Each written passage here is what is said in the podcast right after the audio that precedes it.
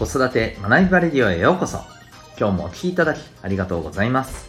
親子キャリア教育コーチの前城秀人です。子供の才能強みを科学的に発見。本当に目指したい目標キャリアを実現する方法を学びコーチングで実践。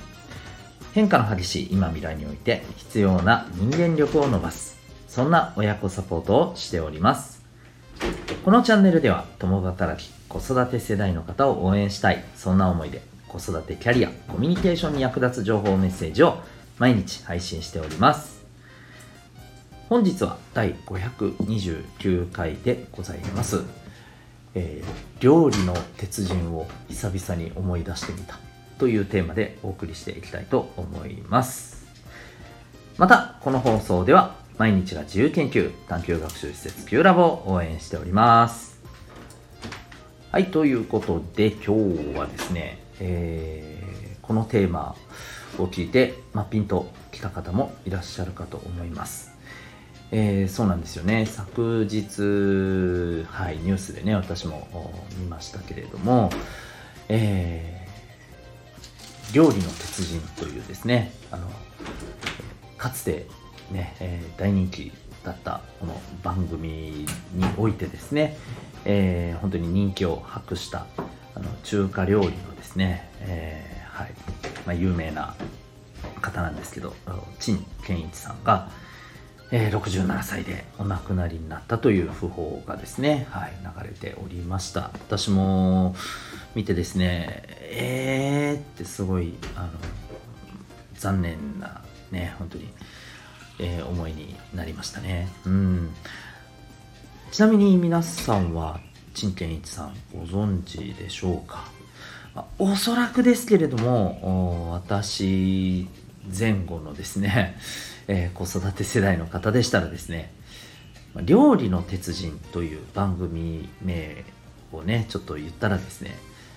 なんとなくあのああなんかそんな番組あったなぐらいにね例えば見てなかった方でもね、えー、それくらいにまあ結構有名だったんじゃないかと思っております、えー、ちなみに私は大好きで、えー、ほぼ毎回、はい、見ていました。で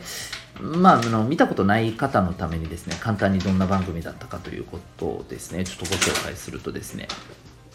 えーまあ、その番組はいわゆるですねあの料理でこう鉄人と呼ばれるですね、えー、まあこの料理が超うまい、まあ、実際のね料理人の方とでこれまたねものすごいこう凄腕ということで、まあ、結構地元やねあの知ってる人は本当に知っている有名なお店のですね、えー、美味しいと評判のお店のですね、まあ、料理人がまあ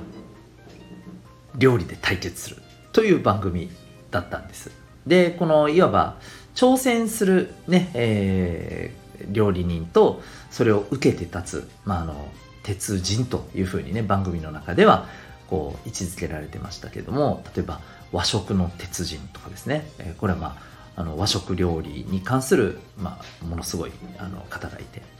で、え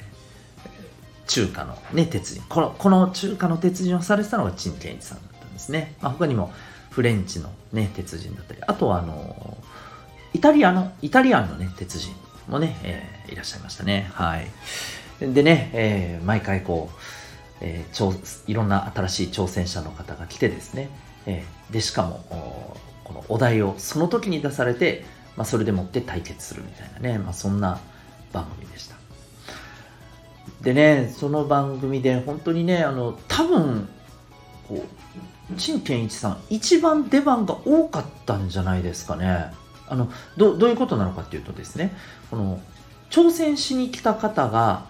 まあ、指名するんですよ。どの鉄人と戦うということをですね。指名するんですけど結構ね陳健一さんよく多分一番よく指名されていた気がします、うん、で、まあ、よく出てくるイメージがありました。はい。であのー、まあ本当にねなんかすごくね、えー、にこやかでねなんかすごい爽やかなあの方なんですよね。でもちろんね料理の腕は、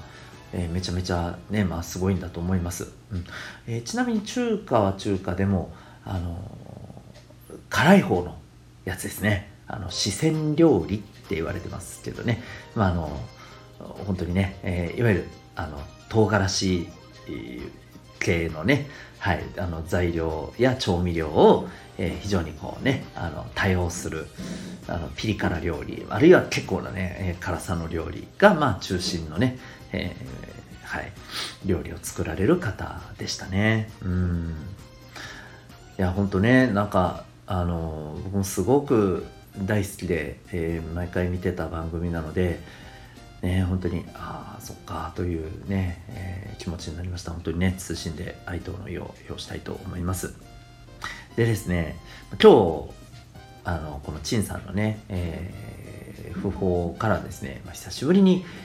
この料理の鉄人ってあったなと思って、まあ、YouTube でもねいくつか動画が残ってるので、えー、ちょっと見てみたりしたんですよね。でやっぱり面白いんですよね。うん。で改めてなんで料理の鉄人こんなに面白かったのかなっていうと、まあ、僕はですねあのこれを見てものすごくねあるもう一つの番組をね思い出しちゃったんですよ。それは何かというとですね、まあ、これは逆に今子育て世代の方は意外と知らない人もいらっしゃるかもしれません。まああのおそらく中高生の子たちはねほぼほぼあのみんなわかると思うんですけど、えー、フリースタイルダンジョン。なんですよ。わかります？フリースタイルダンジョン。はい。こちらはですねえいわゆる、えー、ラップバトルの番組だったんですね。うん。これまたね、あの、ダンジョンモンスターっていう凄腕の、まあ、フリースタイルのね、このラップバトルにめちゃくちゃ強い、まあ、達人の人たちがいて、で、彼らに、まあ、勝負を挑む、これまたね、ラップバトルに自信を持ってるつわものたちが挑むみたいなね、番組だったわけなんですけれども、えー、なんかこれをすごく思い出したんですよね。でね本当共通点があるんですよ。まず一つはですね、えー、やっぱりバトルものです。うん。まああのラップっていうのはもともとねそのえー、ねこういろんなまあ風刺だったりですねあの、まあ、日常に起きてることをね本当にこう、えー、リズムとねあとは韻を踏んでっていうね、えー、ことにこう関連してでそれでねこうあの伝えていくっていうそのねまああの面白さというかその妙味をね、えー、まあ味わっていくような感じなんですけど、えー、料理の鉄人でもですねやっぱりこの料理っていうねまあおよそね普段だったらねちょっとこうバトルとはまあ当時はね、うん、あまり思えないような、まあ、物事をバトルものにしたと。これがやっぱりね面白かったんでしょうね、うん、やっぱりバトルものってねすごく人気になるんだなと思いました、うん、で考えてみたらどんなものもねバトルものにしたらね結構面白いっていうのはあるんですよね。やっぱりこうゲーム性が増しますしね。あの前にこの番組でもお話ししましたけれども、えー、ビビブリオバトルわかりますかね？なんか自分の好きな本をこうプレゼンし合うんですよね。で、まあ、どっちのプレゼンがなんか面白そうだなって、えー、聞こえたかっていうことでねまああのこう勝ち負けを競うみたいなねそういうねあのバトルなんですけどこれもねおおよそこう読書なんてねバトルと程遠いじゃないですか、うん、こういったことをまあバトルものにした。それが面白いところがありますよね。でもう一つはですねやっぱりあの即興ものっていうところが面白いんだろうなと思います。これはあのね、フリースタイルのラップなんかもうそれ自体がもう即興なわけですよ。その場の思いつきで作っていくっていうとこなんですよね。で一方料理の鉄人っていうのも実はね即興ものだったんですよ。この、えー、誰と誰が対決するっていうねところがこう決まってそこでですね、えー、今日の題材はこれですみたいな感じでねまあ例えばねあのー、それこそヒラメとかねうん、大根とかね、うん、そんな風に必ずねこの題材を中心にした、えー、料理を作ってくれと。それも、えー、制限時間付きなんですよね、うん、その中で自分のこう腕もそうだけどやっぱりこう発想ですよね、うん。えー、こういったものをフル活用してねえー、即興で料理を作ってどっちが、えー、美味しいかっていうのをね競うっていうだ本当このバトルものと即興ものっていうものを両方掛け合わせていたからこそすごく面白かったんだよなと思うんですよね。でしかもやっぱりねそれができるってこれあの鉄人の方も挑戦者の方もものすごい上手なんですよ。うん。それってねやっぱりこうね一流の腕と経験知識を持ってるからだとね思うんですよね。だからこそできる、えー、まあ本当にねバトル高次元超高次元のねバトルなんだと思うんです。これをねずっとこうエンターテインメントとして見せていた、えー、この鉄人の方々って本当にね素晴らしいなと思いますし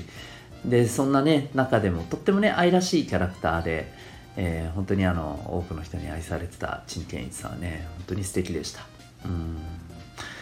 ねえもう本当にねでもねこればかりは人間ね分かりませんのであの本当にね、えー、いつ何があるか分からないからあの悔いなくね過ごしたいななんていうことも思いつつ、まあ、久しぶりにね料理の鉄人を思い出した時にですねやっぱり即興であるということとやっぱりバトルものっていうことってねやっぱり常にね人の心をこう踊らせるっていうものを多分持ってるんだなと思います。はい、私自身もですね例えばあの即興の演劇であるインプロっていうものにね参加させていただいてたりしますし、えー、あるいはねやっぱりこうあのバトルものってなんだかんだでやっぱり子供の頃から好きですしやっぱりスポーツの試合とかねだってバトルものだなわけじゃないですか、うん。まこういったのも見るのもやるのもね好きですしね、うん。まあ、なんかね競争っていうところってまあ時にはね競争ってよろしくないみたいな言われ方もしますけどやっぱりねうん、競争があって勝ち負けがあってでもまあその先に勝ち負けを超えたものがあってみたいな、えー、こんなことをねやっぱりこう楽しんでいけるっていうことがね、うん、大事だし、まあ、私たちの心を掴んで離さないんだろうなっていうことをね本当となんか取り留めなく、はいえー、思った次第でございます。ということで今日はですねえー、まあ陳建一さんのね、えー、訃報というところからですね、まあ、料理の鉄人なんで面白かったんかなとその要素ってまあこういうことだったのかなとこれはまあ今、えー、でもね大人子供どちらのね心もぱり掴んで離さないものの大事な要素なんじゃないかななんて思ったそんなお話でございました。最後にお知らせをさせてください。えー、お子さんのですね、えー、強み、才能を伸ばしたい、そんな子育てをしたいと思っていらっしゃる保護者の方、えー、たくさんいらっしゃると思います。ぜひおすすめなのはですね、お子さんの生まれ持った脳の特性を知ること、そして、えその上でですね、お子さんの強みをどう伸ばすのか、あるいはお子さんが今ね、えー、発揮できてない強みをですね、どのように、えー、じゃあ発揮してもらえるような、ね、そんな環境を作っていくのか。はい。えー、そういうことを考えるいわば、え、材料、ね、あるいはレシピ、うん、取扱説明書だとお子さんの才能をね、え、引き出していくための,、まあ、あのポイントが書かれているものが手に入ると、そんな風にね思っていただけたらと思います。えー、指紋のセミナー、毎週オンライン、えー、あるいは対面両方ハイブリッドで実施しておりますし、またですね、えー、個別にですね、え指紋をの分析4本、えの指紋の分析あるいは10本すべてのですね指紋の分析も受け付けております詳細は、えー、ウェブサイトへのリンクをですね概要欄貼ってますのでご覧になってみてくださいそれでは今日も最後までお聴きいただきありがとうございました。また次回の放送でお会いいたしましょう。学びを一日を。